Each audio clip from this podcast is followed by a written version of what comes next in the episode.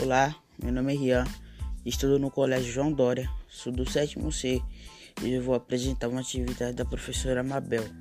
No podcast de hoje vamos falar sobre o livro Pedro Vira Porco Espinho, da autora Jonaína Tokitaka.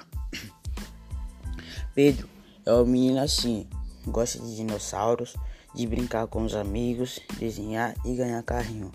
Mas às vezes de repente, sem aviso e mansinho, Pedro vira porco espinho. Mas se a irmã pequena berra, o cachorro late, rosna, ou ele perde o seu carrinho, Pedro vira porco espinho. Mas se sua mãe chega atrasada na saída da escola, só porque errou o caminho, Pedro vira porco espinho. Se tem festa da prima, casamento da titia, e ele quer ficar sozinho, Pedro vira porco espinhos.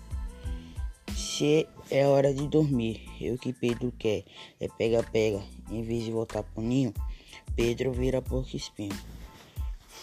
Se o dia está feio, cai o maior toró, bem na hora de ir pro parquinho, Pedro vira porco espinho.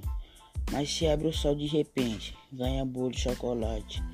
Abraço apertado da vovó, ou joga bola com o vizinho, Pedro desvira porco espinho na hora. Rapidinho, rapidinho.